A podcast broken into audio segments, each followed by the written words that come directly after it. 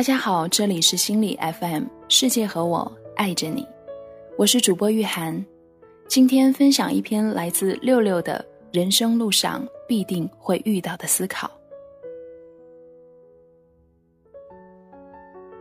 我男朋友秀才二十岁的女儿独自出门去西塘旅行，这是他生平第一次单身旅游。秀才送给他的祝福是：希望你有艳遇啊。小姑娘一路玩得愉快，在回上海到达南站后，发生了一件事。她说有一个与她年纪相仿的男孩在南站求助，说钱包被偷了，请路人支持十九元车票钱。姑娘将心比心了一下，顿时觉得应该帮助他。她掏出钱包，找来找去，遗憾地对男孩说。我没有零钱，只有一百块。男孩说：“没关系，我找给你。”姑娘愣了：“你能找我钱，为什么不买回家的票？”男孩说：“我是差十九元，不是连十九元都没有。”随后找给他六十元。姑娘走了几步，觉得不对，回头说：“你该找我八十元呢，为什么给六十？”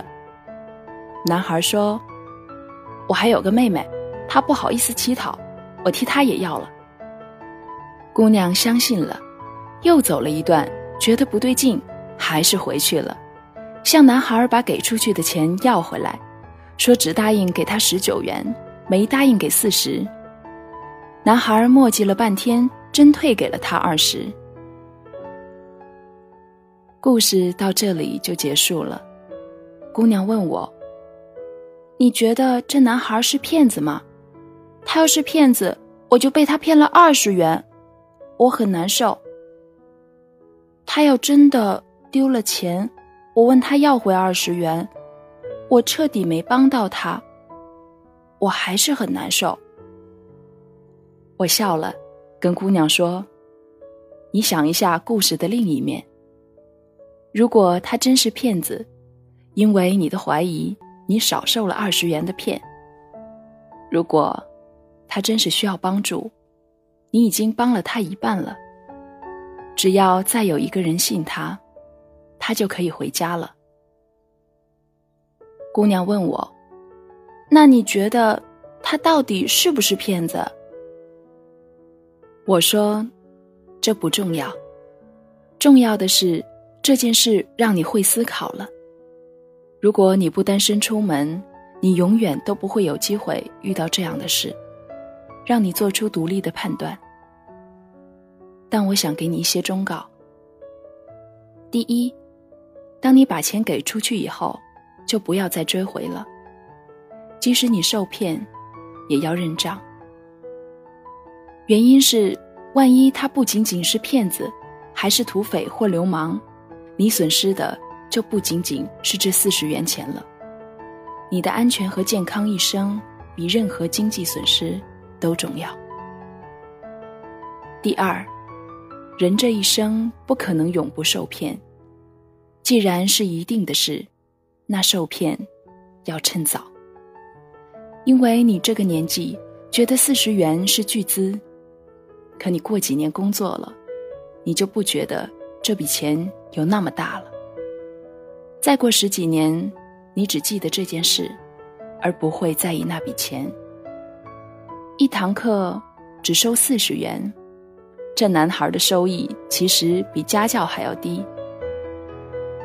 你如果一直生活在父母赤羽之下，不独行世界，那么就非常有可能在你父母身体和精力都转弱的时候，你才有第一次受骗的机会。而那时候，无论是钱财还是精神的损失，都可能巨大到步入中年的你扛不住。不要怕被骗，只要每次被骗你都长进，学会判断，就够了。第三，即使他受难是真的，你没有帮上他，也不必自责，因为帮助和慈善。是机缘巧合，是缘分，你不可能帮助每一个需要帮助的人。那些被你帮助过的人，是与你有缘；而那些错过的人，说明你们缘分还未到。一定会有其他的人向他们施以援手。这，和爱情是一个道理。不是每一对相遇的男女都会相爱，你爱的人也不一定爱你。能够在一起，是缘分，要珍惜。不能在一起，说明那个合适你的人还在前面等你。姑娘又问：“阿姨，你知道吗？报纸上说，有个磕头乞丐，一天的收入是八千元。”如果磕得好是一万元，为什么会有那么多人上当？我答：这世界一定有某些职业是高收入而且不合理的，比方说违背道德审美的，比方说违法犯罪的。我们都知道，贩毒有可能一夜暴富，也有可能立刻被正法。我们知道。贪官可能身家上亿，但更有可能夜不能寐。这样的职业，我们不会，也不敢做。在我年轻的时候，我就知道坐台小姐月入三千，而我一年的工资可能才五千。但我也不会因为他们收入高而羡慕。乞讨这个职业。哪怕你知道他能日入万元，你肯去对每个人磕头吗？对于这些有风险、我们不敢做也不屑做的职业，他们从事的那一天，其实就已经向我们示弱了。他们的钱，并不好挣。还有一些职业看起来很美，也很好挣钱，但你可能挣不了，也不愿意。明星或公众人物每天生活在聚光灯下，一举手一投足都被人评判。那些钱买的不过是他们的自由。我的职业看起来悠闲又自主，但你翻翻历史，这一行最终死于贫病交加或自杀的比率，可能远远高于正常职业。我也在从事高危行业呀。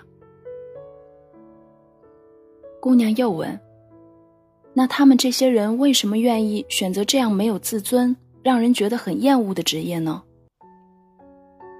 我说：“孩子，我很高兴，你每天有这么多问题在思考，我很高兴你的价值观在形成。这个世界本身就是丰富多彩、立体多样的。”有身残志坚不依靠他人也活得精彩，让你仰慕的人；也有好逸恶劳、游手好闲、不劳而获等天上掉馅饼的人；有天赋异禀却一事无成的人；也有生而驽钝却一鸣惊人的人。这个话题如果展开了去，将无穷无尽。但最终，你知道好坏，懂得进退。能够取舍，选择自己喜欢并为之骄傲的道路，坚持走下去，你这一生的幸福才有保证。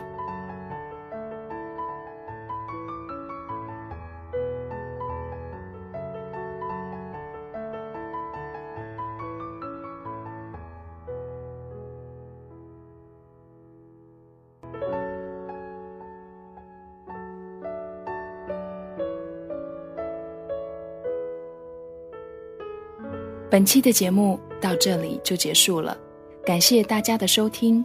如果你想和我交流呢，可以微信搜索“心理 FM” 进行关注。我今晚会在微信的微社区中和大家互动的。想第一时间收听我们的节目，可以下载心理 FM 客户端。我是主播玉涵，这里是心理 FM，世界和我爱着你。我们下期见。